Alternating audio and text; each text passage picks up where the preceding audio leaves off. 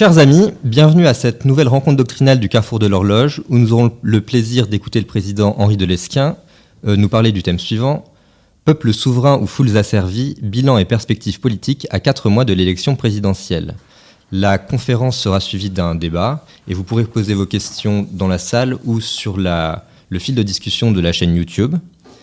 Euh, je demande aussi à ceux qui sont dans la salle de ne pas oublier d'éteindre ou de mettre en, mode silencieux euh, leurs ordiphones. Et je donne la parole au président. Merci Maurice Séclin. Chers amis de la résistance française, de la réaction républicaine, euh, nous avons aujourd'hui, euh, aujourd'hui qui est donc euh, le 8 décembre 2021, nous avons aujourd'hui une partition à peu près complète pour l'élection présidentielle d'avril 2022, puisque deux candidatures se sont prononcées la semaine dernière, Éric Zemmour jeudi et LR a choisi son candidat, qui est une candidate, Valérie Pécresse, euh, samedi.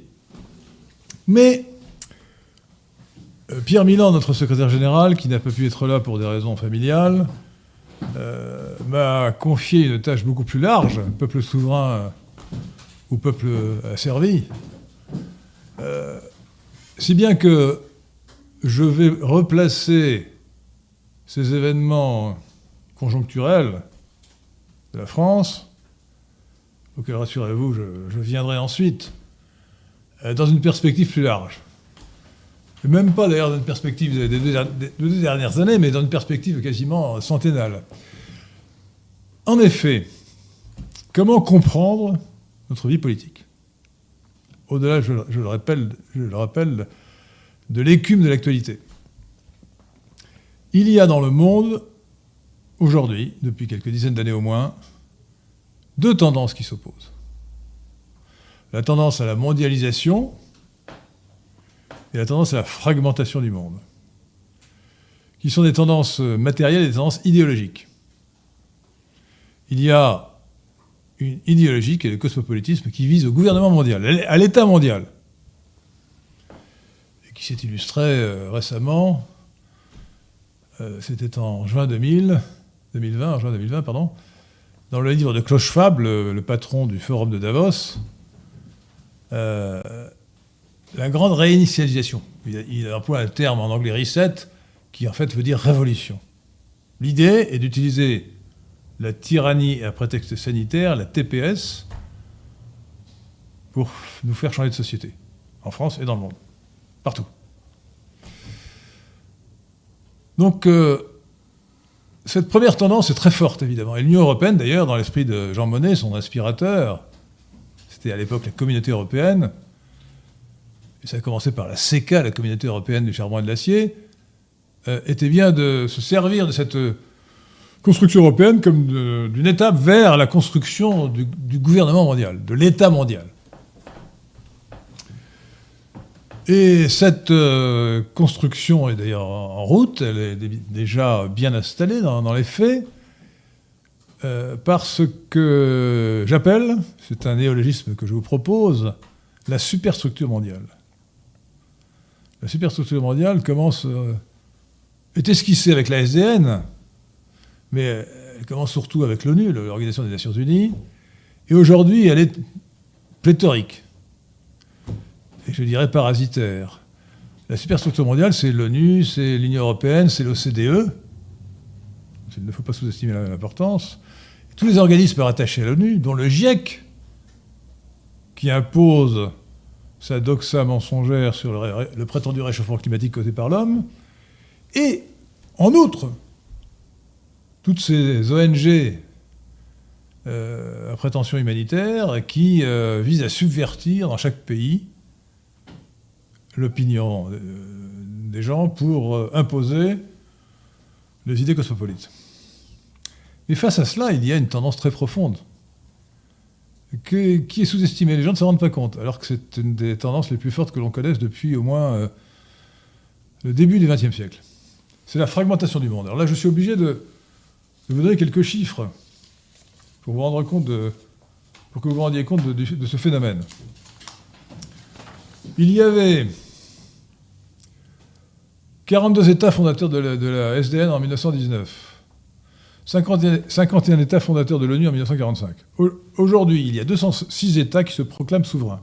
Ceux qui sont à l'ONU et ceux qui sont indépendants de fait. Par exemple, la Transnistrie, le Chypre du Nord, et ainsi de suite.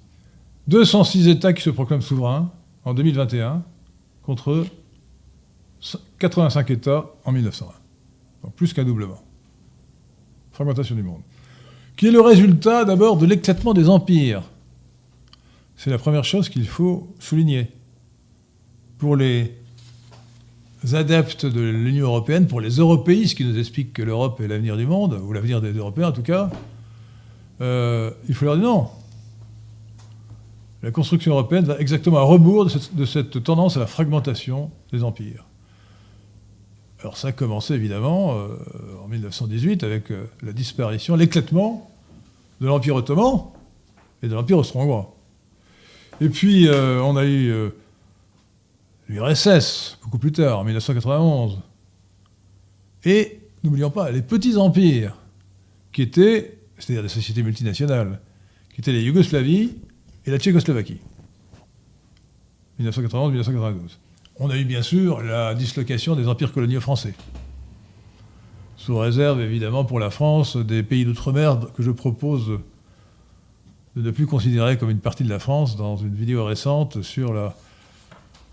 pour en finir avec le mythe de la France d'outre-mer. Et puis, euh, il y a eu de multiples sécessions. De multiples sécessions. Euh, j'en ai, fait une liste qui est probablement incomplète. Ça commence par Panama en 1905. 1903.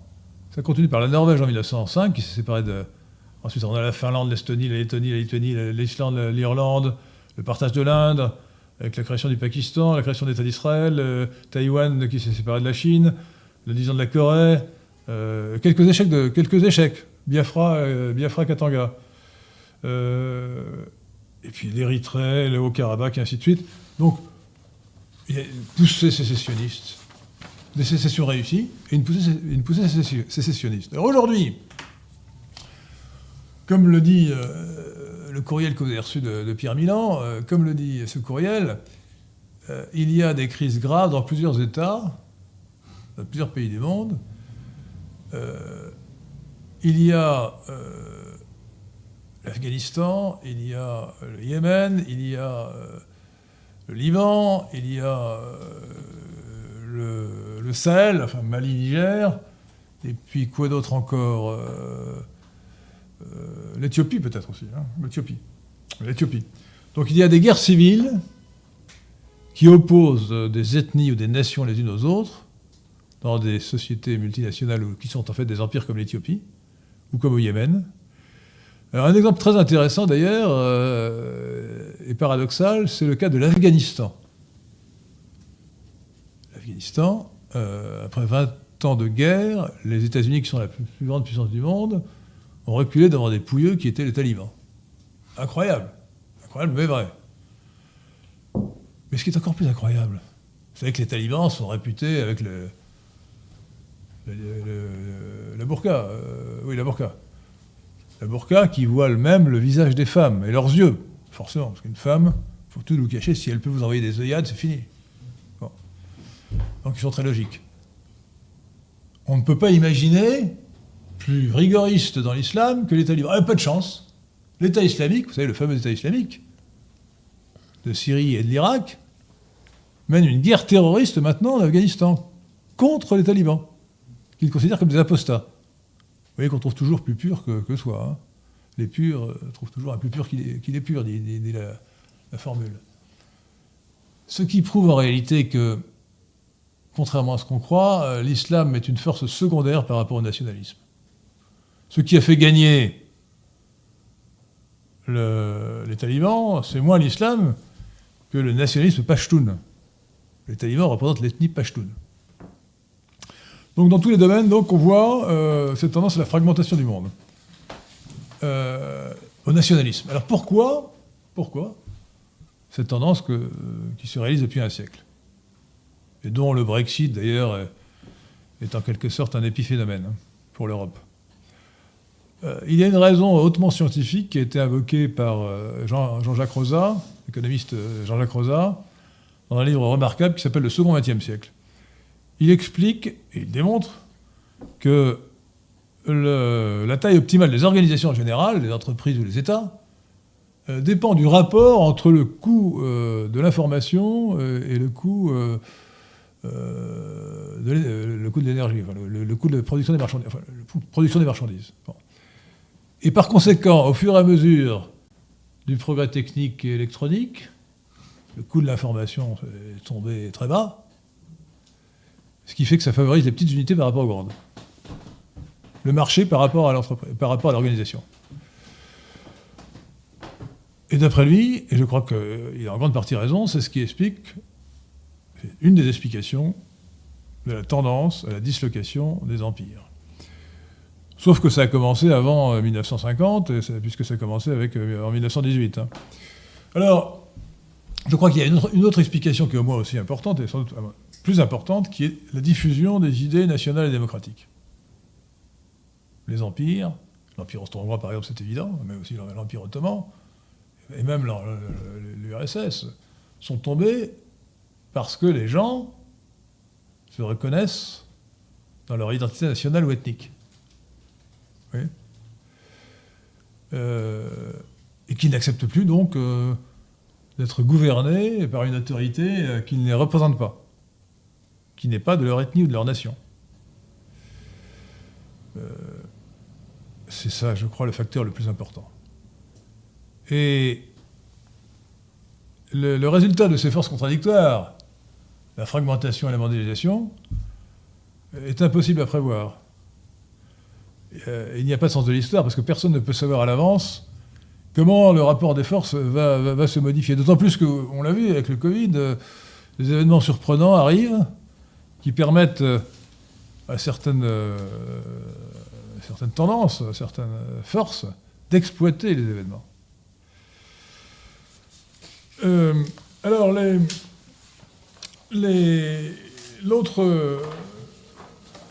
l'autre, phénomène important euh, qui, s'insère dans cette analyse euh, des tendances contradictoires, c'est la naissance d'un phénomène curieux qui est la pseudo-démocratie.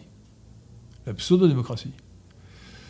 Nous avions euh, le CDH Carrefour de l'Horloge, ex-club de l'Horloge, a fait, un livre sur la démocratie confisquée, euh, dirigé nommément par, Feu Yvan Blot, notre regretté ex-président, hein, euh, qui est mort en 2018. C'est lui qui avait nous avait montré l'intérêt du référendum d'initiative populaire, en étudiant en particulier le cas de la Suisse.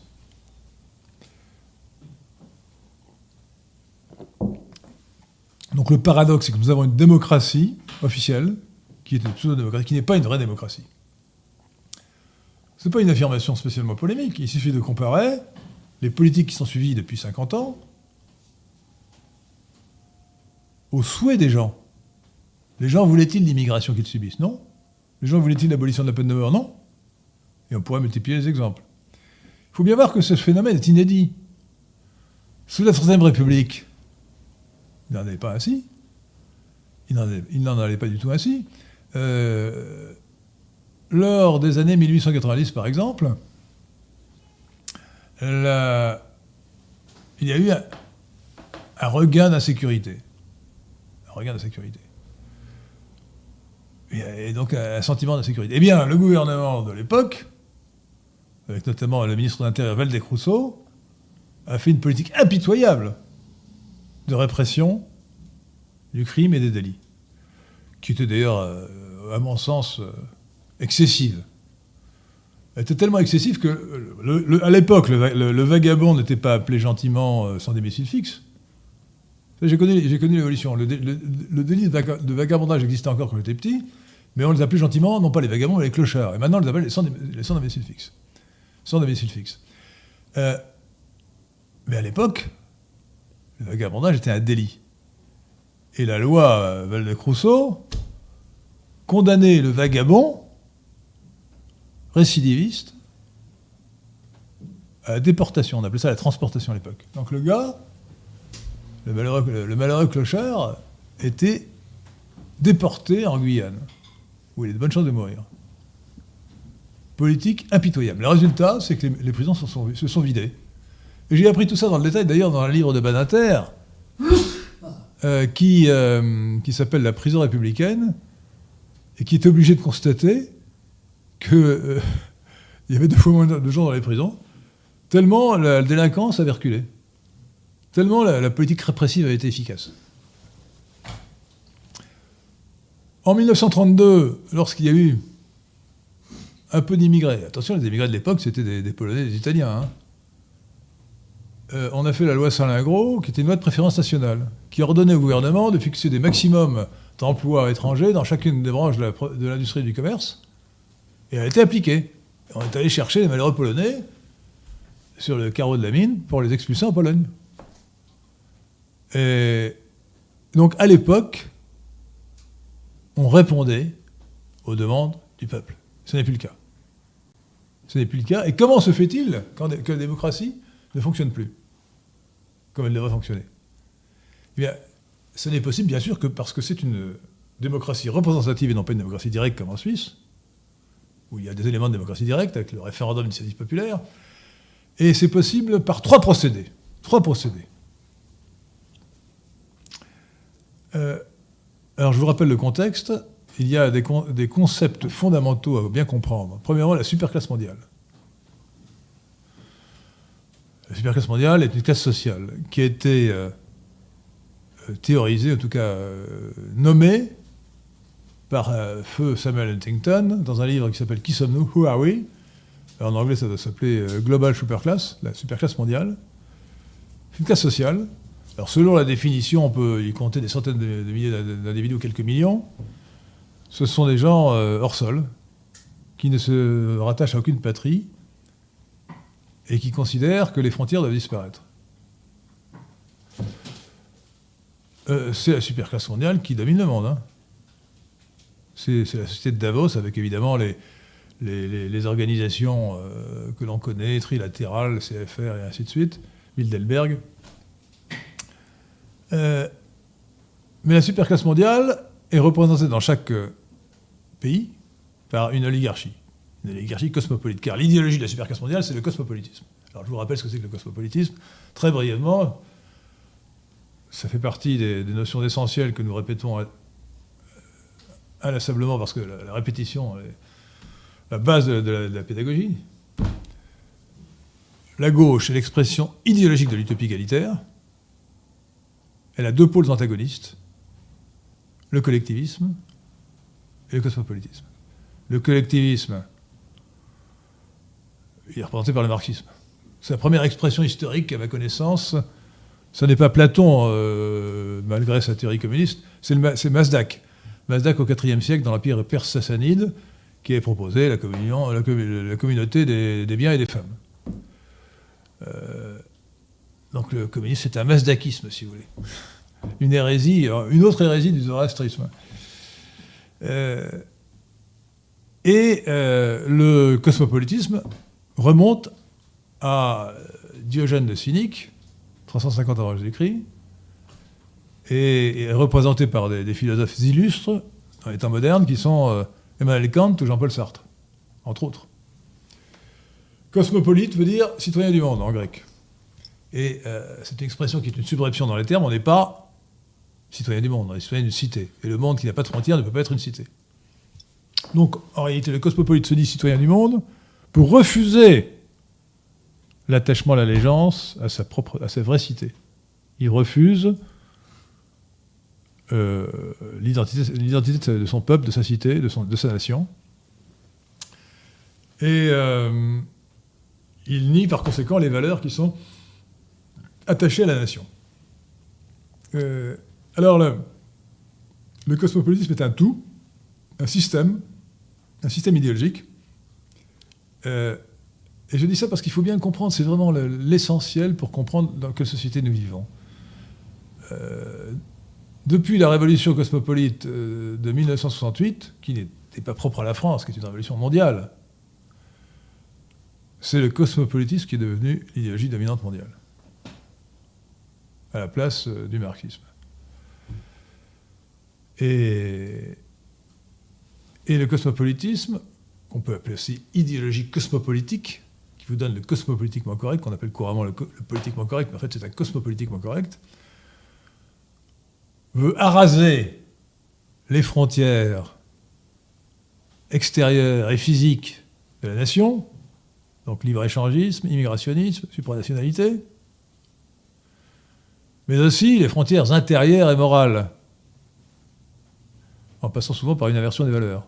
L'exemple typique, d'ailleurs, c'est euh, en 1975, on légalise l'avortement, qui est la mise à mort d'un enfant dans le ventre de sa mère, d'un enfant innocent, bien sûr. Et en 1981, on, on, interdit, on abolit la peine de mort, qui est la mise à mort d'un criminel. Inversion des valeurs. On peut tuer un innocent légalement, on n'a plus le droit de, tuer un criminel légalement. Euh, mais l'écriture inclusive, le féminisme, l'idéologie LGBT, l'art contemporain qui est un honneur dégénéré, j'appelle ça l'ABCD, art bourgeois cosmopolite dégénéré, ABCD. Ou non, non ABCD, parce que c'est même plus de l'art, sont des manifestations claires de cette idéologie cosmopolite. Alors les gens ont peur de l'appeler par son nom, mais il faut absolument le faire pour comprendre de quoi il s'agit. Le wokisme dont on vous parle, c'est une manifestation parmi d'autres de cette idéologie, qui est unitaire, qui fait, système, qui est unitaire, qui est diverse, qui fait système. Alors, euh, comment faire pour imposer cette idéologie, évidemment, qui n'est pas celle du peuple?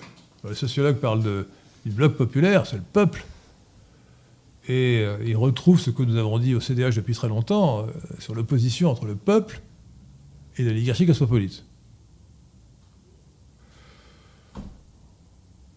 Donc il y a trois procédés pour que cette oligarchie puisse, euh, gouverner en faisant croire, en faisant accroire aux gens qui sont en démocratie. Premier procédé, c'est la diabolisation de l'extrême droite, enfin de gens qu'on qualifie d'extrême droite. la diabolisation de ceux qui refusent l'idéologie dominante, le cosmopolitisme. Deuxième procédé, c'est la référence et la révérence à l'état de droit. L'état de droit. Le troisième procédé, c'est le catastrophisme. Premier procédé, donc, euh, alors ça c'est le plus connu, le plus évident, le, le, la diabolisation. Si vous n'êtes pas pour le système, si vous n'acceptez pas la doxa cosmopolite, vous êtes d'extrême droite. Le simple fait de se réclamer de la préférence nationale vous qualifie à l'extrême droite. Alors la préférence nationale, il n'y a pas de nation sans préférence nationale sans distinction entre le national et l'étranger. Et bien que ce soit votre serviteur qui, euh, à l'occasion de la livre, du CDH, euh, la préférence nationale, réponse à l'immigration, ait trouvé cette expression de préférence nationale, l'idée elle-même est aussi vieille que la nation. Et je vous ai parlé de la loi Saint-Lingro. Il n'y a pas de nation sans préférence nationale. Donc ce n'est pas d'être d'extrême droite, que de se réclamer de la préférence nationale. Au contraire, c'est d'être simplement républicain. Euh, alors, euh, grâce à la mainmise presque totale de l'oligarchie cosmopolite sur les médias, grâce aussi à la censure des réseaux sociaux par la même oligarchie, on réussit à fausser le jeu démocratique on exclut, en France c'est l'exclusion du Front National, devenu Rassemblement National, de ce qu'on appelait en Italie l'art constitutionnel, c'est-à-dire en fait de, toute participation au gouvernement, euh, qui, est une, euh, qui un déni de justice et, une honte, euh, avec le classement à l'extrême droite de gens qui ne sont pas d'extrême droite. Car si on veut donner un sens à mot extrême droite, il faut l'appliquer aux gens qui sont contre la démocratie, contre la République, contre, contre les libertés et pas à ceux qui sont à la fois pour la République, la démocratie et la liberté.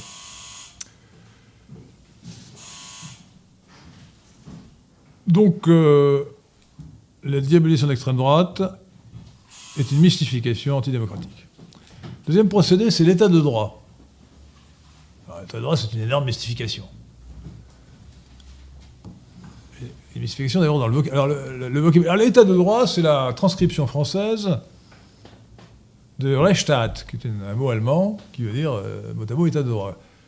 Euh, théorie euh, doctrinale des jurisconsultes allemands du XIXe siècle, qui ont développé cette notion pour riposter à l'autoritarisme prussien. Alors tant qu'il s'agit de, se réclamer des libertés individuelles contre le despotisme de l'État, il n'y a rien à dire. Mais c'est bien autre chose. L'État de droit s'oppose à l'État légal. L'État de droit, c'est un État contre la loi.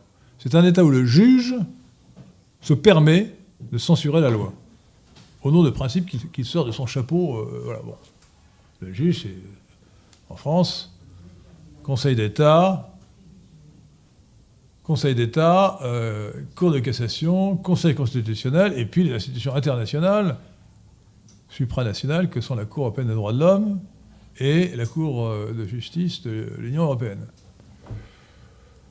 Euh, l'expression État de droit, d'ailleurs, est une expression évidemment apologétique, puisque tout État est un État de droit. Un État, par définition, n'existe que s'il produit du droit. Sinon, ce n'est pas un État. Ce n'est pas un État. L'État est une nation juridique, à la fois politique et juridique. Un État collectiviste comme l'URSS ou la Chine d'aujourd'hui produit plus de normes, plus de droits donc, qu'un État plus ou moins libéral. L'État légal euh, a vraiment été euh, précisé lors de l'horrible Révolution française, qui a, qui a quand même eu quelques, quelques bons côtés, lorsque le conventionnel du port a dit mais un jugement c'est la conclusion d'un syllogisme dont la mineure est le fait et la majeure est la loi. Par exemple, à l'heureuse époque où la peine de mort s'appliquait, on disait Landru est un assassin, c'est le fait, la mineure. La loi punit de mort l'assassin, c'est la majeure. Conclusion Landru est condamné à mort. C'est l'aboutissement de la lutte qui a duré des siècles entre les parlements, qui à l'époque, sous l'Ancien Régime, c'était les tribunaux, hein, euh, et le roi, et la monarchie, euh, qui étaient obligés de lutter constamment contre les empiètements du, Parlement, des parlements, et qui étaient obligés parfois de faire des lits de justice pour imposer sa volonté contre le, contre le Parlement, contre les juges. C'est ce que Jacques Crinen, dans un beau livre, appelle l'état de justice. L'état de justice, c'était le nom que, les parlementaires, les, juges d'avant, en 1789, euh, désignaient pour ce qu'on appelle aujourd'hui l'état de droit. L'état de droit, c'est le gouvernement des juges. Il n'y a pas de démocratie avec l'état de droit. Il faut choisir entre l'état de droit et la démocratie. Il faut l'état légal.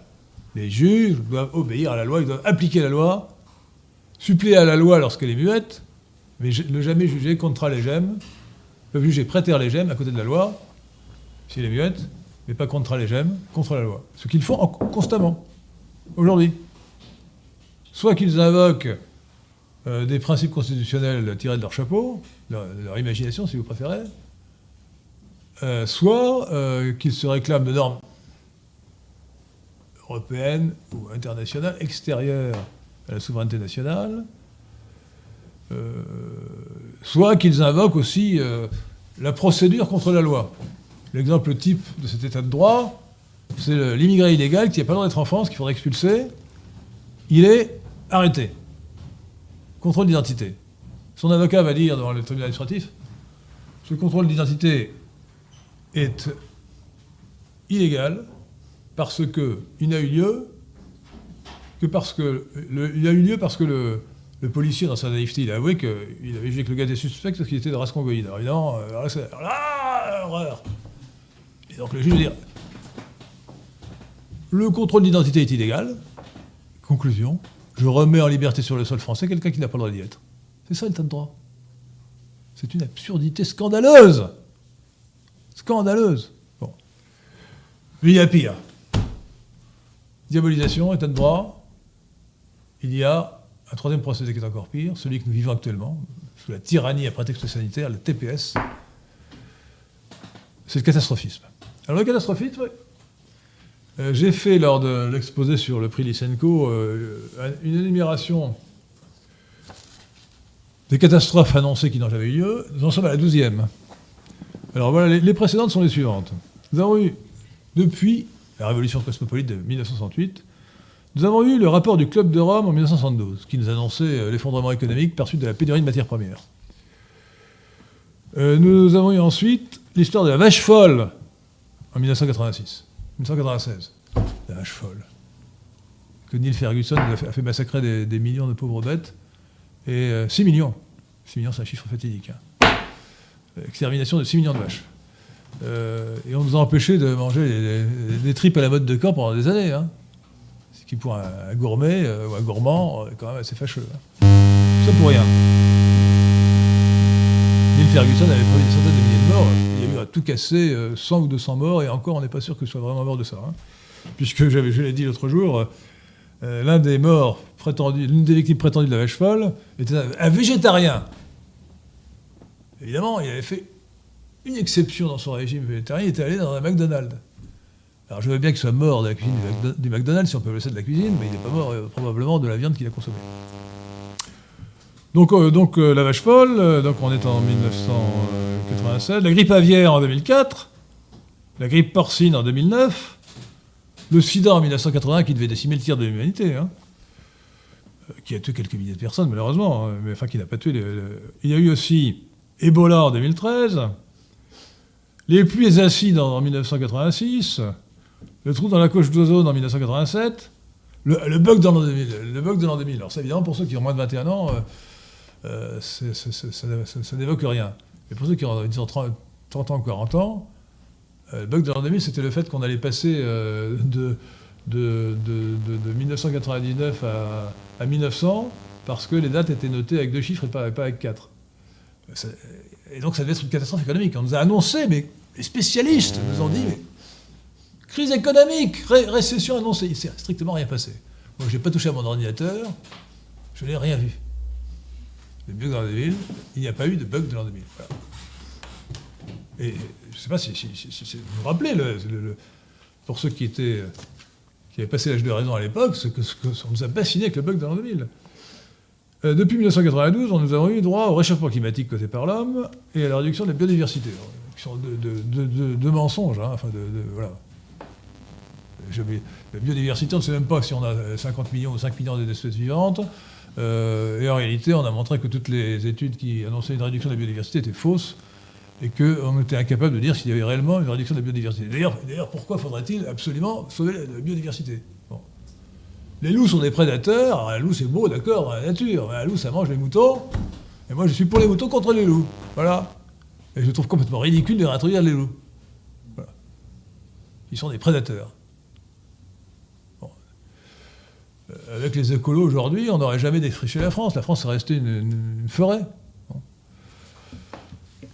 Euh, quant au réchauffement climatique causé par l'homme, c'est une théorie fausse, fondée sur des calculs mathématiques faux, des modèles mathématiques qui n'ont pas de signification, qui n'ont pas de valeur, de validité. Euh, le réchauffement climatique constaté depuis un an, depuis un siècle, pardon, est très limité, c'est un degré. Euh, et il fait aujourd'hui moins chaud qu'il faisait en l'an 1000 lorsque le Groenland était la terre verte. Groenland voulant dire en danois en norvégien, Groenland comme en anglais Greenland, la terre verte. Voilà, et alors maintenant, évidemment, euh, l'oligarchie cosmopolite, la superclasse ont essayé de faire peur avec ces catastrophes successives. Elles tuent ici, notamment avec le réchauffement climatique. Mais alors là, la, consécration, c'est quand même la douzième catastrophe, c'est le, le Covid-19. La grippe de Wuhan, euh, c'est une méchante grippe, une grippe carabinée, comme disait euh, François Briquer, le professeur François Briquer, le 14 mars 2020 euh, dans le Figaro Magazine. François Briquer est membre de l'Académie de médecine. Qui a tué 10 fois moins ou 20 fois moins de gens qu'on ne le dit. Et rien ne justifiait ces mesures qui, en plus, en général, étaient contre-productives. Par exemple, le confinement, ne réduit pas les contaminations, il l'aggrave, puisque c'est chez soi qu'on se contamine. Moi, j'ai eu le Covid en mars dernier, c'est chez moi que je suis contaminé en embrassant ma fille. Donc, pas, pas du tout. voilà.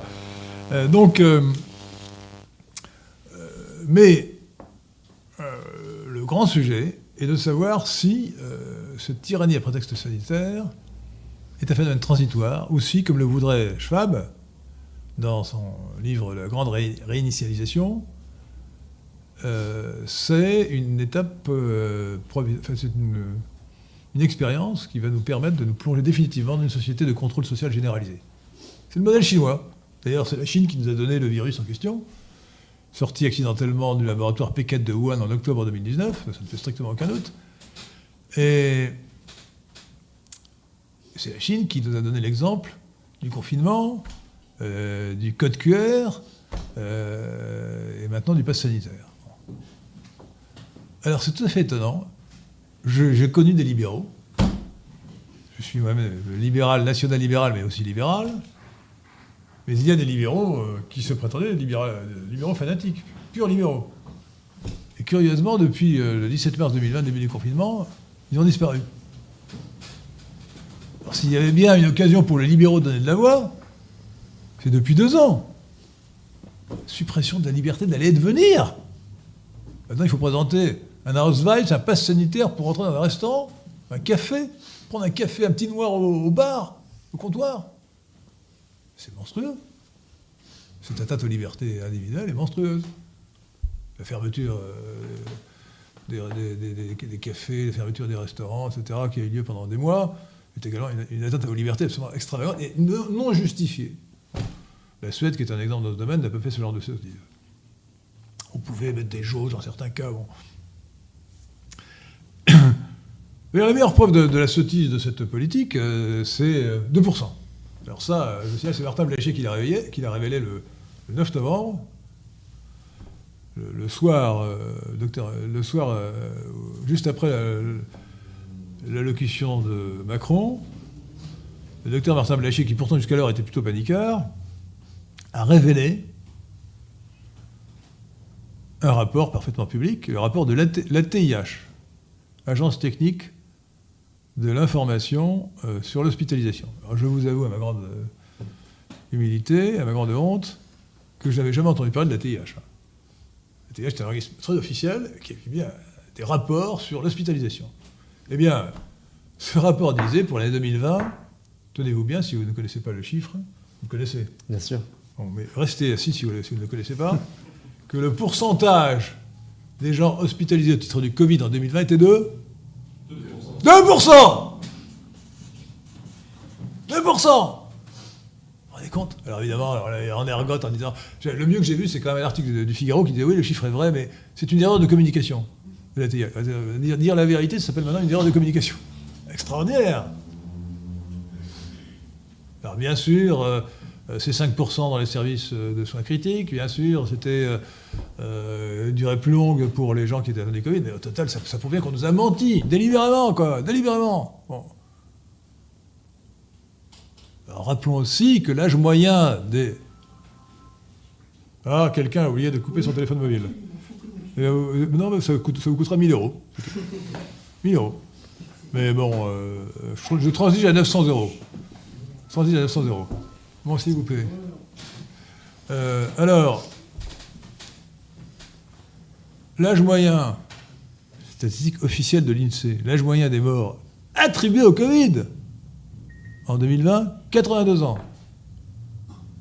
L'âge médian, 85 ans. C'est-à-dire que la moitié des gens qui sont morts censément au titre du Covid avaient plus de 85 ans.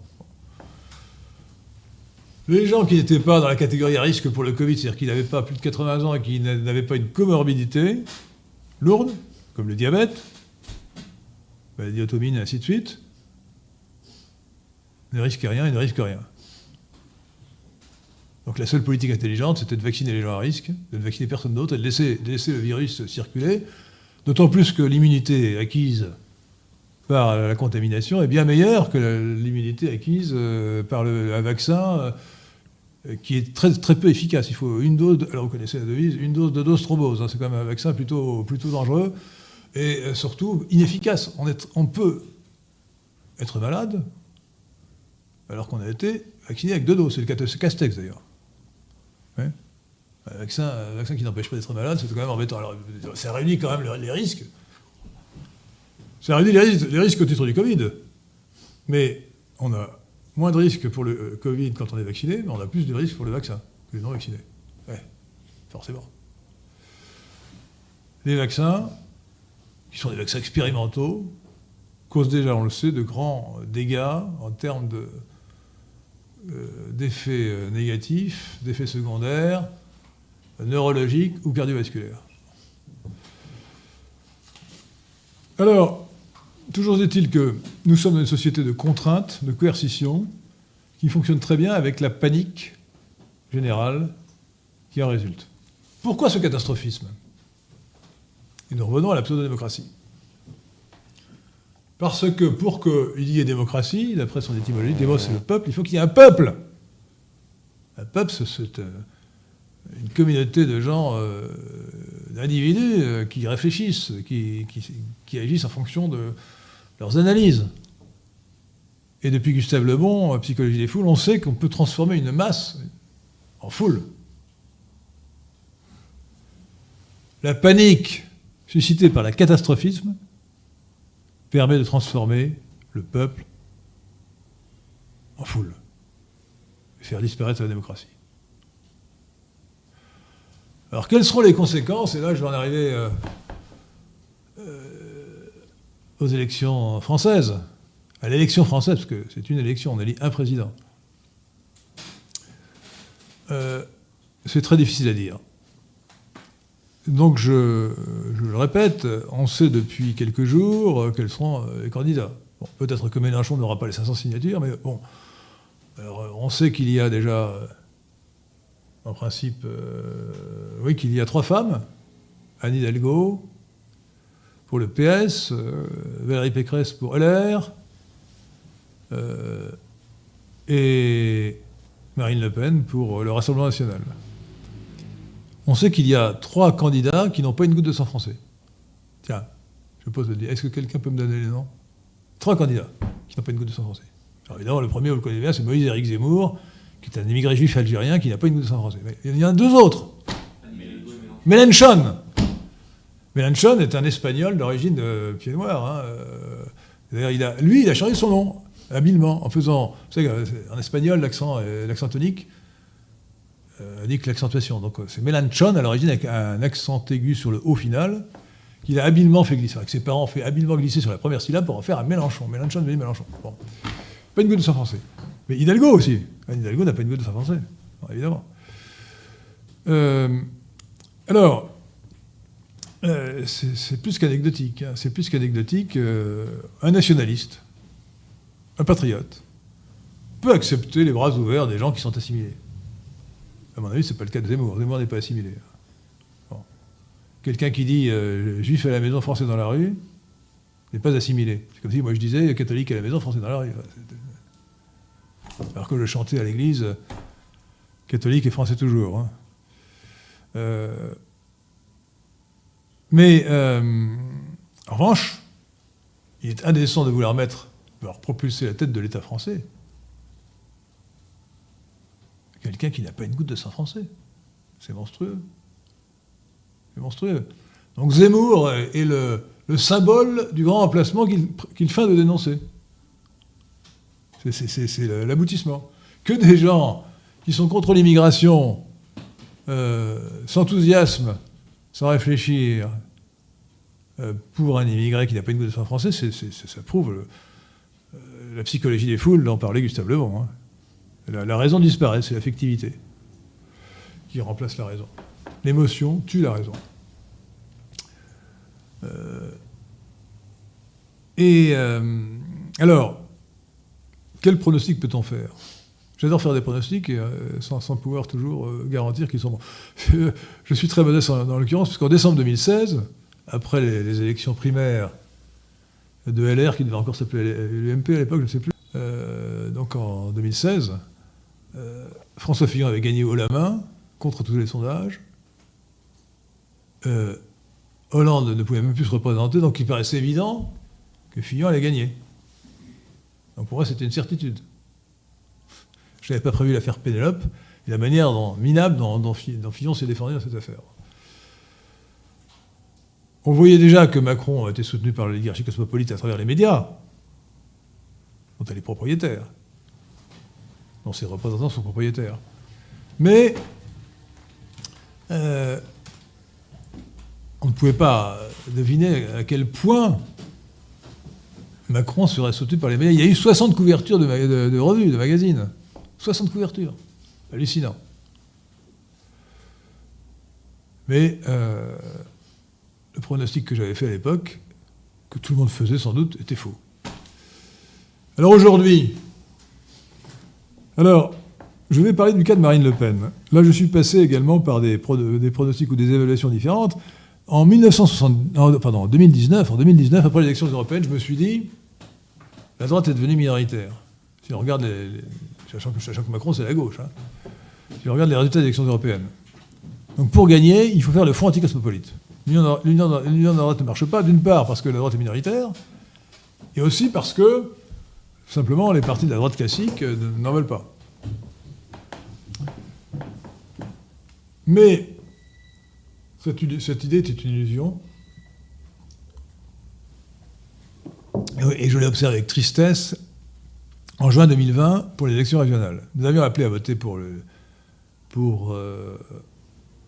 les, candidats euh, du Rassemblement national pour soutenir Marine Le Pen dans l'hypothèse où elle serait au deuxième tour, c'était le plus probable à l'époque, au second tour contre Macron. Et nous avons eu la démonstration que ça sera. Elle, s'était recentrée avec deux idées. Premièrement, je vais garder mon électorat qui est captif. Et deuxièmement, je vais euh, mettre fin à la diabolisation du Rassemblement national.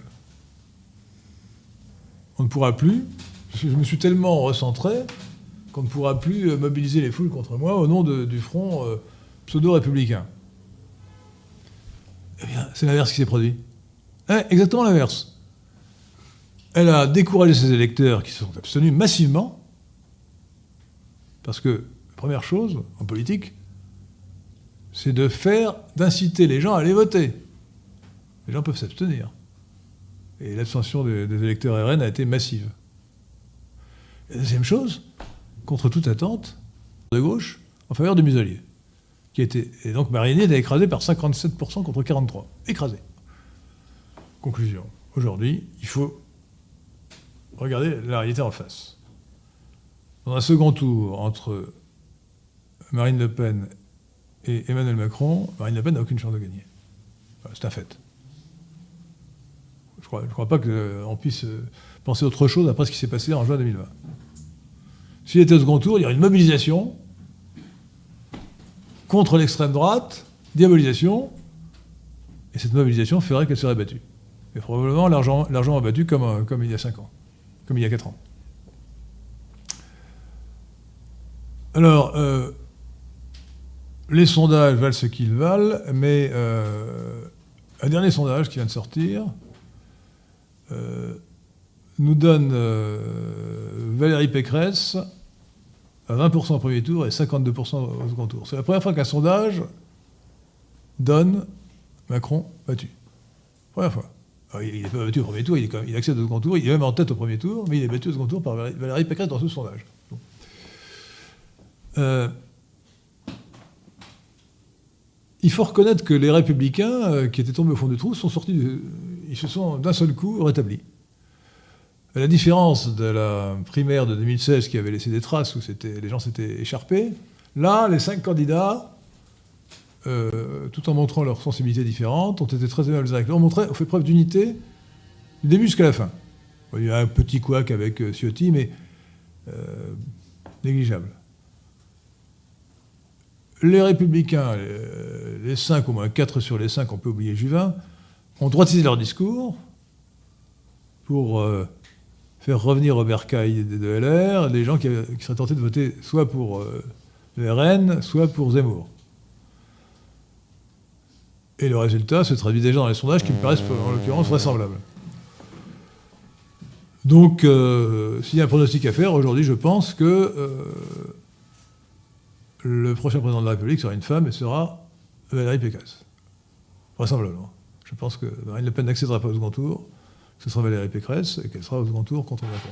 Alors, bien sûr, on peut imaginer que la situation se dégrade et que Macron ne soit même pas au second tour, qu'il y a un second tour entre, entre deux femmes, Valérie Pécresse et, Marine Le Pen. Dans ce cas-là, évidemment, Valérie Pécresse gagnerait largement. Alors, je ne vais pas vous dire que je suis enthousiasmé en soi par Valérie Pécresse. Hein. Euh, que cela reste entre nous, mais sur la force, sur l'échelle Richter du cosmopolitisme, où Macron est à 10, ça va de 0 à 10, hein. Macron est à 10, elle, elle est quand même bien à 5-6. Hein. Et Marine Le Pen est malgré tout à 3-4. Hein. Mais la politique du pire, on le dit souvent, et c'est vrai, est la pire des politiques. Donc au second tour, il ne, faudra pas dire entre. Si, si, si, le second tour est entre Valérie Pécresse et Emmanuel Macron, il ne faudra pas dire blanc bonnet, bonnet blanc, rose bonnet, bonnet rose. Il faudra voter, pour, faut voter contre Macron. ma devise depuis longtemps, depuis 2017, c'est TSM, tout sauf Macron. Donc il faut tout faire pour que Macron soit battu. Ça ne veut, pas dire que la France connaîtra à ce moment-là euh, une situation idéale euh, euh, dans tous les domaines, mais ça sera moins mauvais. Ça sera moins mauvais pour notre pays. Alors, aucun candidat ne propose ce qui est pour moi le minimum de crinal. Moïse Éric Zemmour que je l'appelle Moïse parce qu'il a, a dit euh, Moïse, euh, Eric à l'état civil, Moïse à, Moïse à la synagogue. Donc il faut l'appeler par son nom, Moïse Eric Zemmour, sachant que Zemmour veut dire olive hein, en tamazir, euh, langue berbère. Moïse, Moïse Eric Zemmour Olive a été interrogé mardi, donc c'était avant-hier, mardi 7 décembre 2021, par non, euh, c'était hier, hier, que dis-je Aujourd'hui, c'est mercredi. Hier. Euh, par Jean-Jacques Bourdin sur RMC, et qui lui a posé des questions. Alors, il a commencé par lui dire c'est tellement vrai, c'est tellement. Euh, mais vous faites de la taquilla, de la dissimulation. Eh oui, c'est ça Zemmour. C'est le mensonge incarné. Le fourbe Zemmour, il faut dire. Mensonge incarné. et, alors, ce qui est clair en tout cas, c'est que le candidat Zemmour, ne veut pas abroger la loi Guesso qui interdit le révisionnisme. La loi Taubira qui légalise le mariage homosexuel. La loi Veil qui autorise l'avortement. Et la loi euh, Badinter qui abolit la peine de mort. Moi, je dirais qu'un homme de droite qui ne réclame pas la peine de mort n'est pas un véritable homme de droite. À cette tourne, il n'y a aucun candidat qui soit vraiment de droite. Hein. Personne ne parle de réimmigration. Autrefois, euh, du temps de, Maigret et de Le Pen, on parlait d'inversion des flux migratoires. On n'avait pas encore trouvé la formule de réimmigration que j'ai traduite en français et qui vient du discours d'Inoc Powell d'avril 1968, le fameux discours de Birmingham. Euh, et cet imposteur de, de, Zemmour nous dit Mais nous allons assimiler. Non, non, nous gardons tout le monde. Et nous allons assimiler les musulmans. Comme on a assimilé les juifs? Mais malheureusement, on n'a pas assimilé les juifs, on n'assimilera pas les musulmans. Donc il n'y a pas d'autre solution pour préserver notre identité nationale que la réémigration, l'inversion des flux migratoires. Mais, politique, c'est le principe de, réalité. Hein. L'idéal n'est pas de ce monde, et malheureusement, nous sommes très loin de l'idéal. Ce qui est important, c'est de voir qu'il y a des forces populistes que la droitisation, peut-être seulement conjoncturelle, de LR, au fond, réalise d'une certaine manière, de manière, vous, direz, vous allez me dire, étriquée, l'union de la droite. Le tandem euh, Pécresse-Ciotti, c'est un peu l'union de la droite, réalisé à l'intérieur du même parti. Évidemment, pas avec euh, le, Rassemblement national, ce qui est regrettable. Et donc, euh, la France aujourd'hui n'est pas en état de monter dans le vaisseau du populisme qui s'oppose au cosmopolitisme, euh, qui a pris un sale coup euh, en 2016, euh, en 2000, pardon, en, 2000, en 2020, en 2020, pas en 2016 justement, en 2020 avec l'échec de Trump dû à une fraude électorale massive. Hein,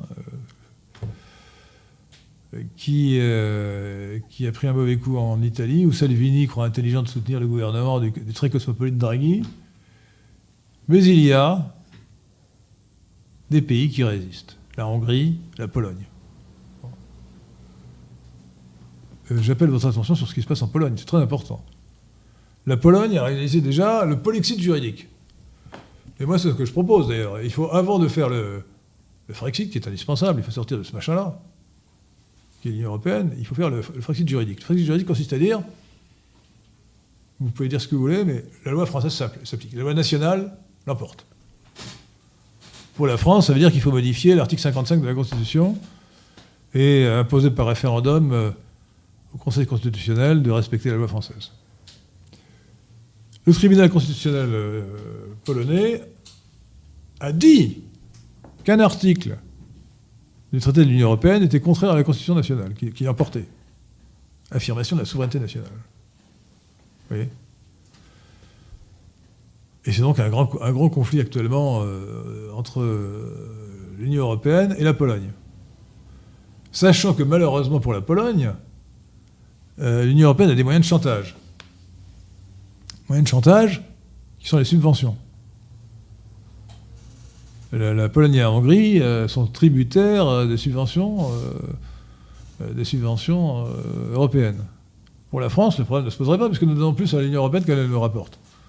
Donc on peut très bien bloquer, dire, dire comme Madame Thatcher, I want my money back, je veux que mon argent revienne, je vais, récupérer, je vais recouvrir mon argent. Euh, nous serions en meilleure position si nous voulions le faire que. Mais personne ne propose ça actuellement en France. Personne ne propose sérieusement ça de manière euh, précise. Comme nous, nous le proposons. Euh, au CDH et au PNL. Alors, donc concrètement, il faut pour l'instant avoir un objectif plus limité, qui est simplement la défaite du cosmopolitisme incarné par Macron. Emmanuel Macron et le fondé de pouvoir de l'oligarchie cosmopolite. Donc c'est lui qu'il faut faire battre. Et même si, euh, pour autant, avec Valérie Pécresse, ou éventuellement avec Marine Le Pen, mais c'est peu probable, nous avons euh,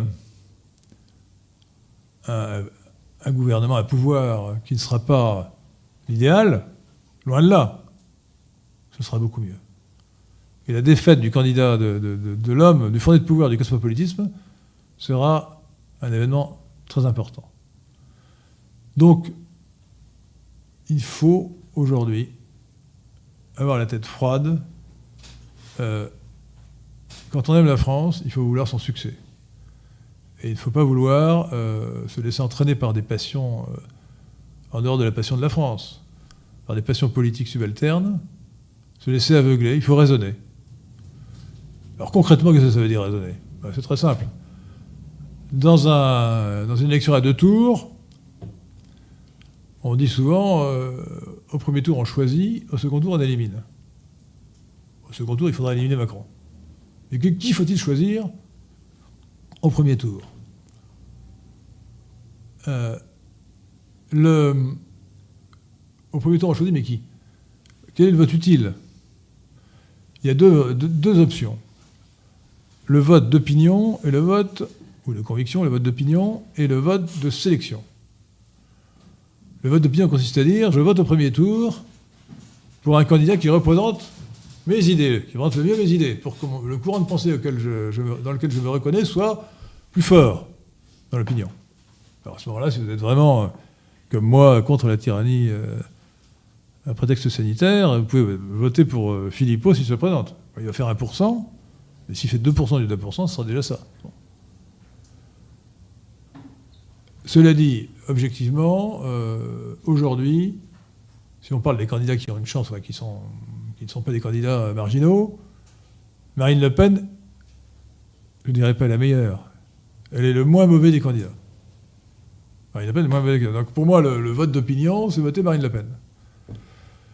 Mais le risque, évidemment, si elle est au second tour, c'est que euh, ce sera Macron qui sera élu. Donc le vote de sélection, c'est plutôt de voter pour euh, Valérie Pécresse, non pas par enthousiasme pour elle, mais pour qu'elle batte Macron au second tour. Voilà les deux options. à chacun de voir en fonction notamment de l'évolution des sondages. Euh, si euh, Marine Le Pen est à 15% et, euh, et Valérie Pécresse à 25%, il vaut mieux voter pour Marine Le Pen pour renforcer ce courant plus nationaliste.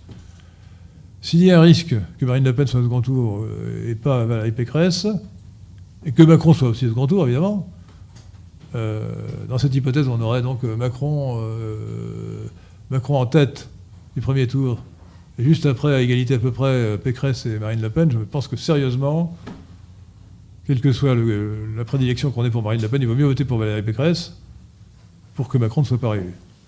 Voilà. Bon, à chacun de réfléchir en fonction notamment des informations que nous aurons jusqu'au bout, en fonction des sondages, en espérant encore que on ne nous fasse pas le coup euh, des Américains avec en inventant le vote par correspondance sous prétexte de Covid, qui permettrait d'organiser une fraude à grande échelle. Donc, euh, chers amis de la résistance française et de la réaction républicaine, restons euh, divers, restons unis dans le combat pour la France, pour que la France gagne à court terme, à moyen terme et à long terme. Je vous remercie.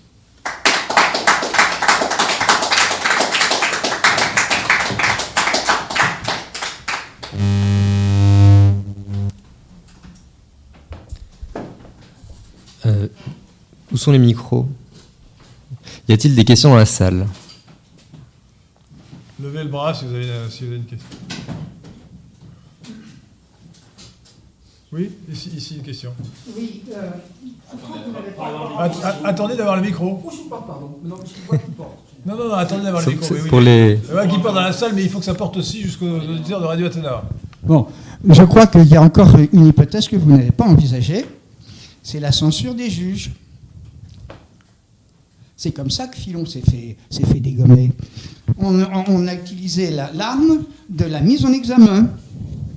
Et immédiatement, la, cote s'effondre.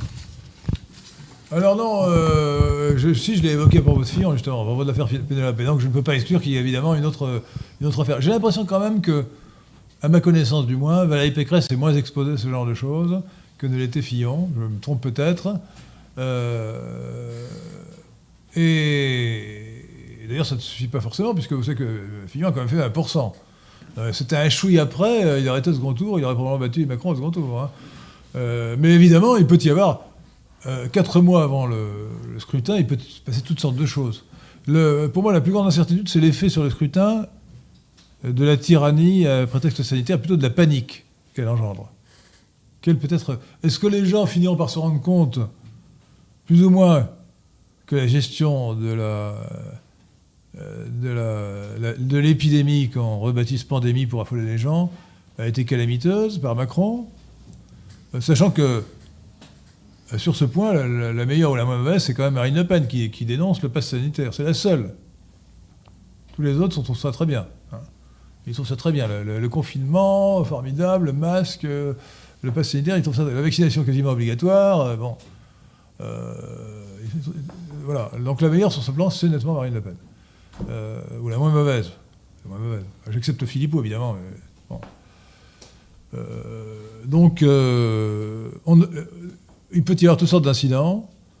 Macron va essayer de, capitaliser son rôle de président de l'Union européenne pendant trois mois, ou six mois, non, c'est six mois, je crois.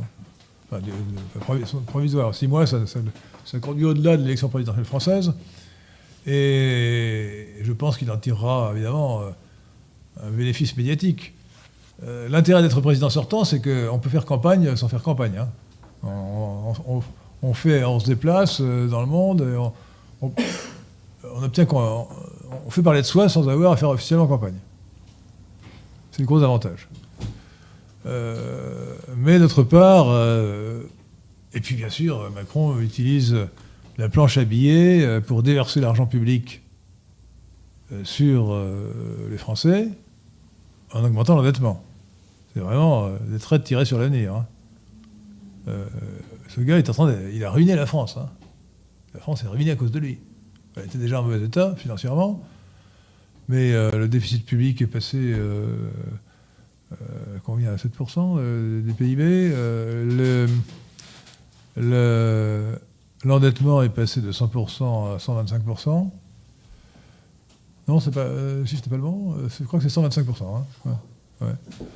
Euh, du PIB, donc c'est gigantesque, gigantesque. Euh, et il continue à faire des largesses. C'est le Père Noël. Bientôt le 25 décembre, le Père Noël. Y a-t-il d'autres questions? Ah, il a une.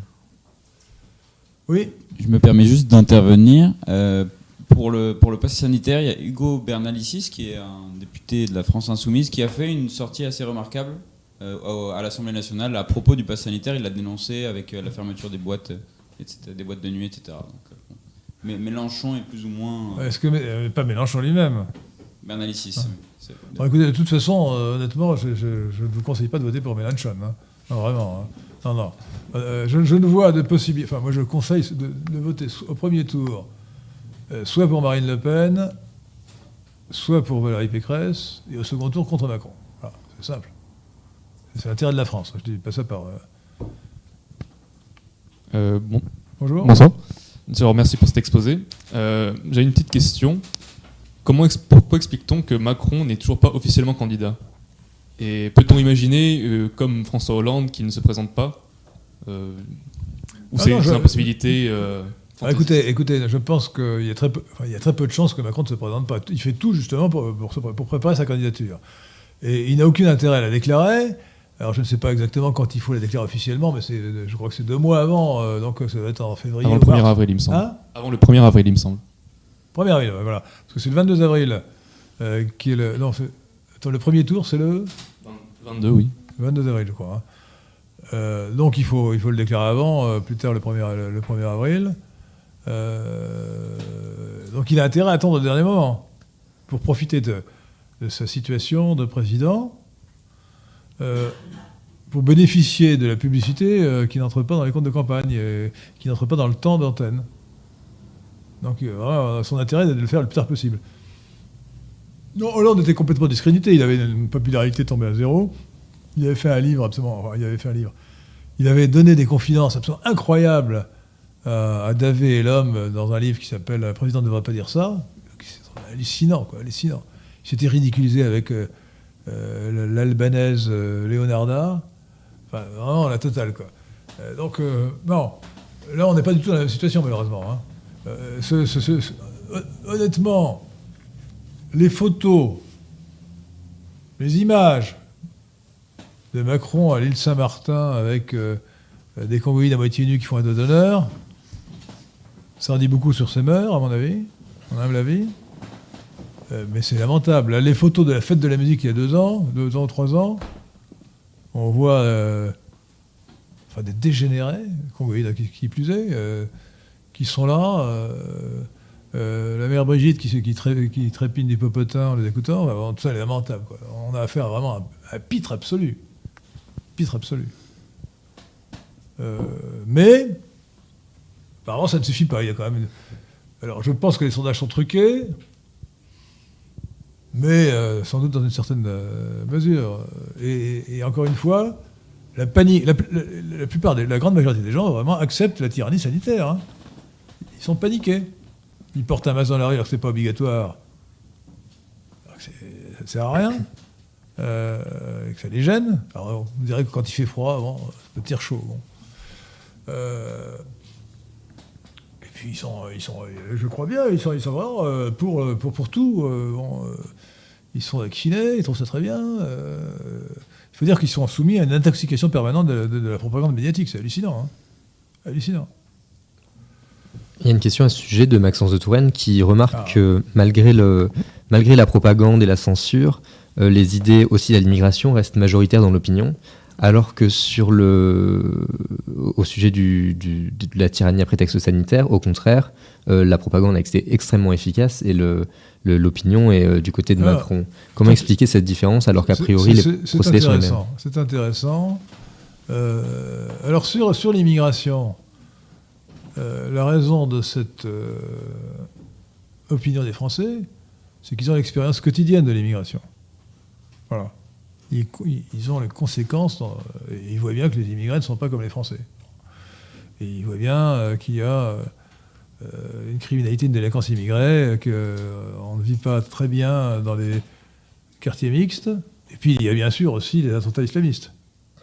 Hein, qui, le Bataclan, le 13 novembre 2015, c'est quand même terrible. Hein. 2015, je crois. Hein, oui. Oui. C'était terrible. Euh, tout ça, effectivement, marque l'opinion. Euh, alors, euh, pour, pour la tyrannie prétexte sanitaire, il y a euh, la propagande avec le mensonge statistique. Et puis, la limite de la science. C'est la pseudoscience. J'aurais dû en parler d'ailleurs de la pseudoscience. Car c'est la pseudoscience qui permet justement euh, le catastrophisme. C'était l'objet de notre prix Lysenko de samedi dernier. Euh, la pseudoscience, donc, euh, leur fait croire que nous sommes menacés par la catastrophe.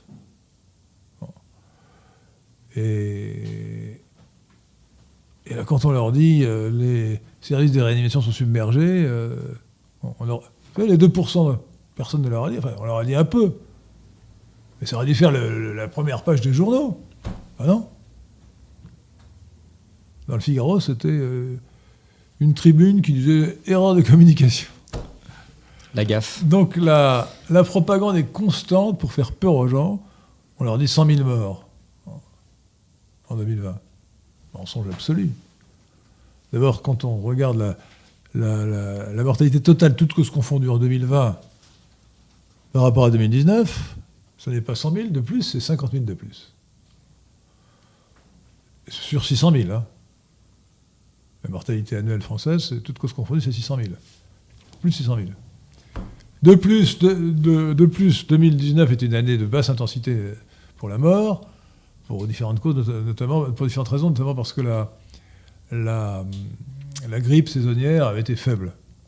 Quand on, prend quand on analyse en termes de tendance et en fonction de l'évolution des classes d'âge, comme l'a fait euh, Laurent Toubiana, le chercheur Toubiana, on trouve que la surmortalité en 2020, est de, par rapport à la tendance, est de 23 000. 23 000. Attention Dans cette surmortalité, il y a eu les effets collatéraux des mesures qui ont été prises. Le Figaro a avoué que les, morts par crise cardiaque avaient quadruplé au début du confinement. Forcément, quand on sent une douleur au cœur, on se précipite chez son cardiologue ou aux urgences. Mais les gens avaient tellement la, trouille du Covid qu'ils restaient chez eux, ou que les médecins refusaient de les soigner vous les consulter. Enfin, la consultation, le refus de consultation. Moi, j'avais deux, deux rendez-vous médicaux qui avaient été pris, de, simple, rassurez-vous, de simple contrôle, qui avaient été pris avant le 17 mars, quand tous les deux étaient annulés à l'initiative du médecin. Et ensuite, en mai, j'ai reçu un, courriel euh, de la dermatologue qui me proposait une consultation par, euh, télé, téléconférence. Je lui ai dit, écoutez, madame, si j'ai un cancer de la peau, vous allez faire ça par, par télé, Téléconférence? Non, attendez. Euh, téléconsultation? Les médecins sont les premiers responsables. Donc je pense que c'est la peur euh, alimentée par une propagande mensongère. Euh, le nombre des morts du Covid, il y a des, gens qui meurent du Covid, il ne faut pas en dire le contraire, mais il, est certainement de, l'ordre de 10 000 en 2020 et pas plus. Hein, pas plus. et pas 100 000. On, sait que le plus grand nombre des morts censément attribués au Covid ce sont des gens qui meurent avec le Covid mais qui ont une comorbidité. Alors le Covid a pu accélérer de quelques jours ou quelques semaines leur mort, ce n'est pas la cause. Voilà.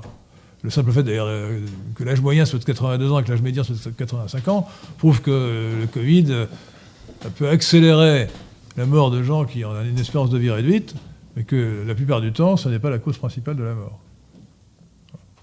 Donc la peur du Covid est extrêmement exagérée. Et euh, c'est le fait qu'il y ait une propagande permanente qui vise à faire peur.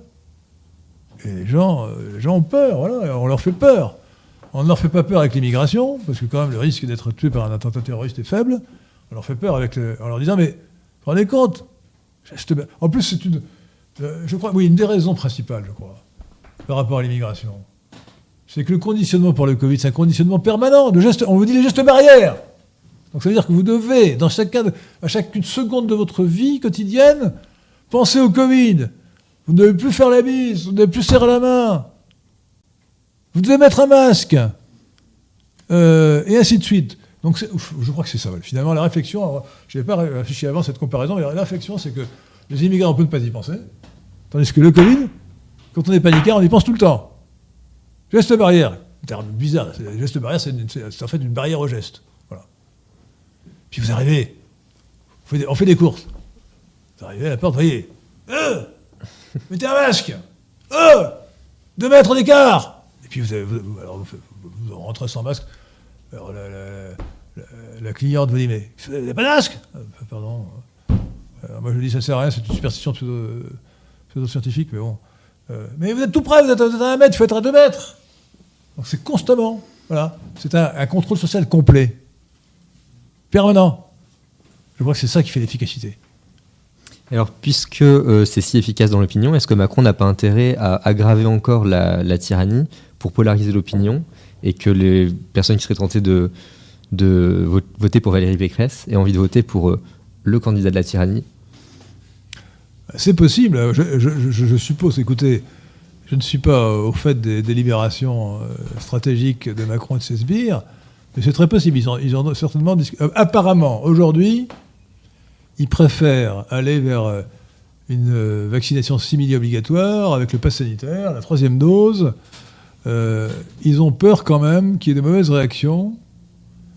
La peur quand même du gouvernement, de- des présidents sortants, candidats à sa réélection, ce sont les violences, les manifestations, oui, hein, qui feraient mauvais effet. Et il, a peur de tout ce qui pourrait créer une espèce de, de nouveau phénomène de gilet jaune, juste avant. donc, je ne ferai, pas de prévision dans ce domaine parce que c'est très difficile d'en faire. euh, euh, je crois, je crois qu'on voit actuellement euh, que l'épidémie actuelle subit une courbe normale en cloche, hein, qui n'est pas due qui est peut-être en partie la vaccination. Enfin, la vaccination n'empêche pas les, contaminations, mais elle empêche, elle réduit le nombre de morts par le Covid, en, en augmentant le nombre de morts par le vaccin, évidemment, forcément. Donc, aujourd'hui, il semble que euh, nous n'a- nous n'aurons que, que cette campagne de vaccination en troisième dose. euh, vous n'aurez pas de passe sanitaire si vous n'avez pas trois doses. euh, voilà. Je crois que c'est le plus probable. Mais bon. Je ne suis pas devin. Et je ne suis pas sûr d'ailleurs que Macron lui-même le sache. D'ailleurs, ça dépend, ça dépend de, de, de l'évolution de l'épidémie, que personne ne peut prévoir. hein. Mais quoi qu'il décide, il pourrait avoir comme discours de dire que il est d'une certaine manière le, le vote utile parce que voter Pécresse, c'est risquer que. Ah non, non, parce que Pécresse est tout aussi euh, tyrannique. Oui, mais justement, enfin, oui, Ah non, non, c'est un peu absurde parce que dans tous les cas, il n'y aura pas deux candidats. euh, Non, non, euh, il n'y a pas un tyrannie, candidat, mais- il n'y a pas de candidat euh, Covid, Corona sceptique comme votre serviteur. hein. Enfin, en dehors, en dehors, bien sûr, de, de, de Philippot, mais qui fera 2%, et qui a d'ailleurs montré des faiblesses au début. Moi, je vous rappelle que j'étais le, le- seul à dire dès le début que c'était. euh, enfin, dès le début, je suis informé, j'ai lu Raoult, j'ai lu euh, Bricker, et il dit non, tout ça, tout ça est complètement ridicule. Et je savais que le confinement était une absurdité. Donc je l'ai dit, je dit dès le mois de mars 2020. Y a-t-il d'autres questions dans la salle? Euh, J'ai une question d'un d'un internaute qui va peut-être vous faire rire. Pourra-t-on espérer une grande alliance des droites Zemmour, Pécresse, Le Pen pour la libération du peuple français? Zemmour, euh, bah écoutez, j'espère, que cette alliance se réalisera au second tour. Euh, alors malheureusement, si c'est Marine Le Pen, je doute que Pécresse appelle à voter pour Marine Le Pen. hein. Euh, c'est peu probable. La meilleure hypothèse, elle, dira qu'il faut s'abstenir. Ça m'étonnerait même qu'elle, dise ça. Je rappelle que Fillon, pour sa courte honte, a appelé à voter Macron le soir du premier tour en 2017. hein. Bon. Euh, lamentable. Euh, donc oui, moi j'espère que au second tour, il y aura un rassemblement de tous les anti-Macron. Peut-être même, euh, si c'est Pécresse, en tout cas c'est possible, des gens de gauche qui voteront contre Macron. Par hostilité à Macron. Il y a une question intéressante de Salter qui demande euh, Macron peut-il survivre à l'inflation qui va toucher particulièrement ses électeurs retraités, détenteurs d'assurance vie, etc. D'ici avril, avril-mai, franchement, je ne pense pas que l'inflation change beaucoup les choses. C'est un phénomène grave qui est dû, euh, qui n'est pas dû à Macron, qui est dû à la banque, la euh, euh, politique de la Banque de l'Union européenne, de, la Banque centrale européenne, qui est moins mauvaise que celle de, la Banque américaine, mais qui est calamiteuse, bon, qui va donc se traduire. Vous savez, contrairement à ce que disent beaucoup d'économistes, l'inflation est un phénomène monétaire. hein, bon. Et donc, quand on fait marcher la planche à billets, tôt ou tard, on a de l'inflation. Nous, y sommes. Nous y sommes. Euh, donc les taux d'intérêt vont remonter. Donc je, vous- incite à jouer. À, jouer les- si, vous êtes, euh, si vous êtes boursier, si vous boursicotez, jouez sur la hausse des taux d'intérêt. Voilà. Ils vont forcément monter. Il y a beaucoup d'argent à ramasser en jouant sur la hausse des taux d'intérêt, à mon avis. Un conseil, de, conseil financier au passage. voilà. Euh, y a-t-il des questions encore Euh, Quelques-unes. Parlez bien près du micro. Quelques-unes. Euh, Quelqu'un demande si vous avez un commentaire sur la façon dont Éric Ciotti a été battu. Il trouve que le, le front républicain qui a eu lieu à l'intérieur de LR était abject. Oh, tout de suite des grands mots. Non, ce n'est pas abject, franchement. Non, mais non, tout de suite des grands mots. Oui. Non, non. Éric Ciotti a eu 40% des voix. Bon, il se trouve que les autres candidats qui étaient plus proches idéologiquement de Valérie Pécresse sont appelés à voter pour Valérie Pécresse, que ce soit Xavier Bertrand, Michel Barnier ou euh, Juvin, j'ai oublié, le prénom de Juvin, Philippe Juvin. Euh, bon, ça n'a rien de scandaleux en soi. Voilà, moi, je préférais que tout le monde soit beaucoup plus à droite, évidemment. Euh, non, non, non, ça n'a rien d'abject. Éviter des, des formules excessives. Alors, euh, oui, il y a quand même quelque chose qui n'est pas excessif, que, que j'aurais dû dire dans mon exposé de départ.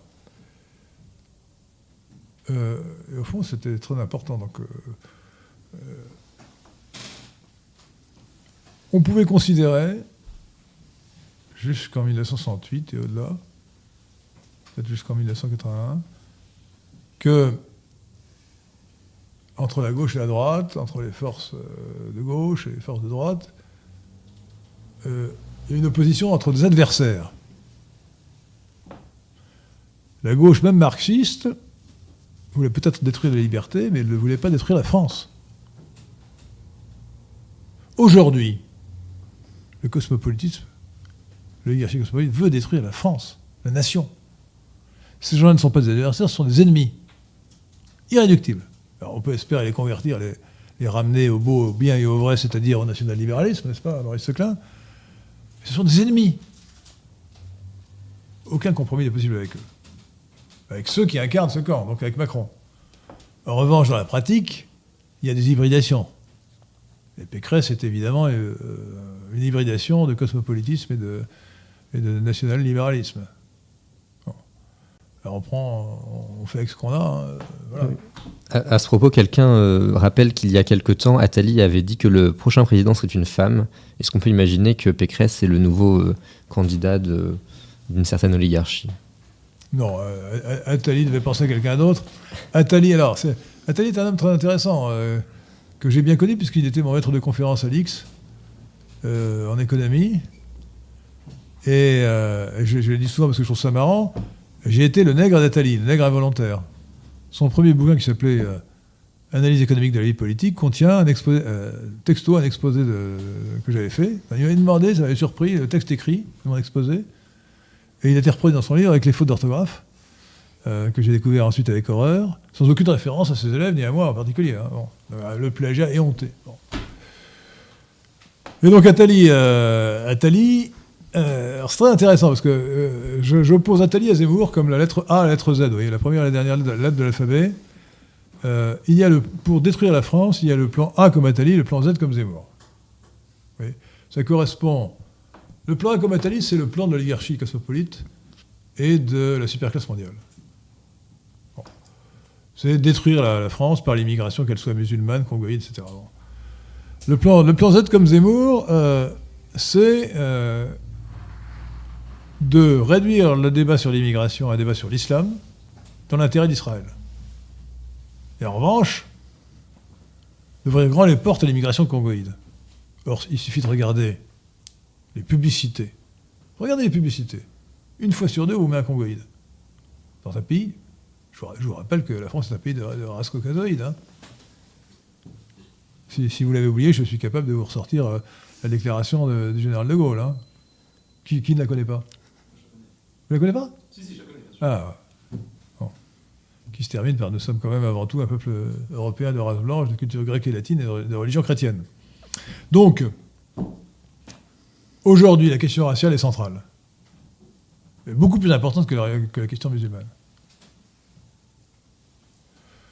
Euh, mais le, plan, Z comme Zemmour vise, non pas d'ailleurs à chasser les immigrés, il a bien dit qu'il les- il les- ils allaient les assimiler, ce qui était une plaisanterie de garçon de bain. hein. Alors oui, je précise parce que c'est une expression qui date des années 1900, donc je n'étais même pas né. La plaisanterie de garçon de bain, c'est fait référence à l'époque où il y avait des garçons de bain qui, jetaient une, serviette euh, sur les plages de Deauville aux, jolies, jolies baigneuses et, et, qui faisaient des plaisanteries graveleuses. Et donc,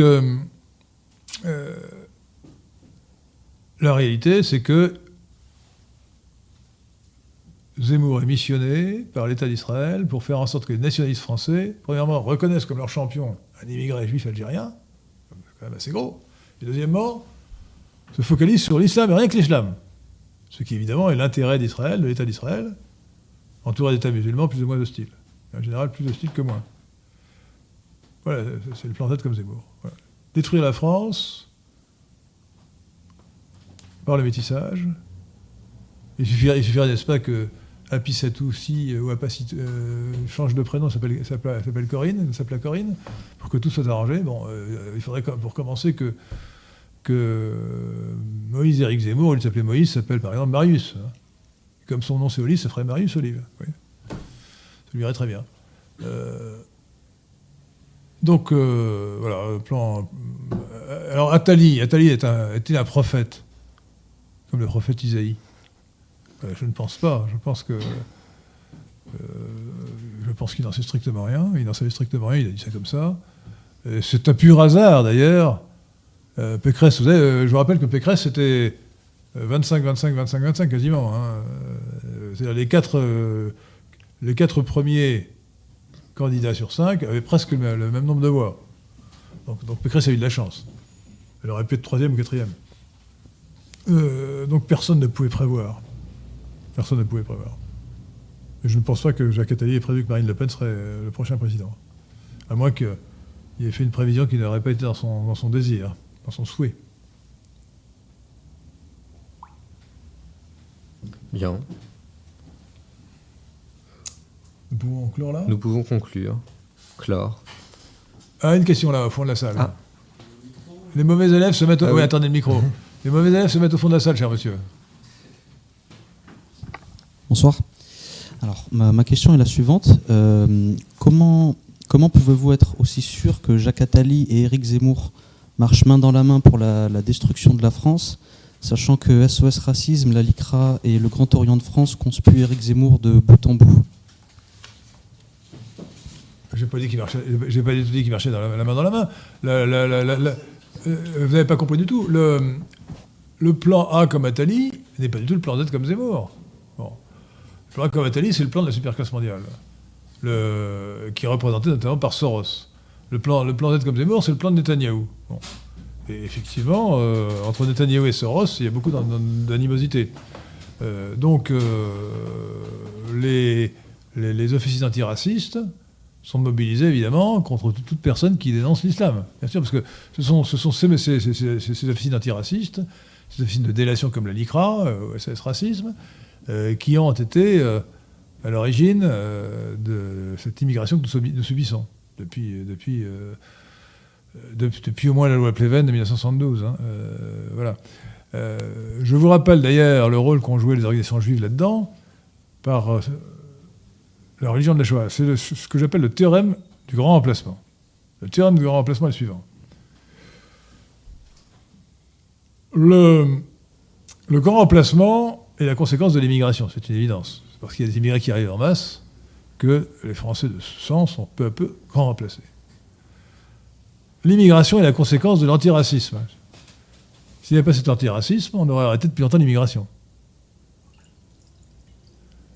Mais l'antiracisme n'existe que parce qu'il est la conséquence de la religion de la Shoah, qui permet notamment la réduction, la à Hitlerum. Si vous êtes contre l'immigration, vous êtes raciste et vous êtes assimilable à Hitler, vous voulez mettre euh, les juifs dans, les, chambres à gaz. Voilà, ce que c'est. Donc, puisque le, grand remplacement est la conséquence de l'immigration, que l'immigration est la conséquence de l'antiracisme, que l'antiracisme est la conséquence de la religion de la Shoah, conclusion, le terrain du remplacement, le remplacement est la conséquence de la religion de la Shoah.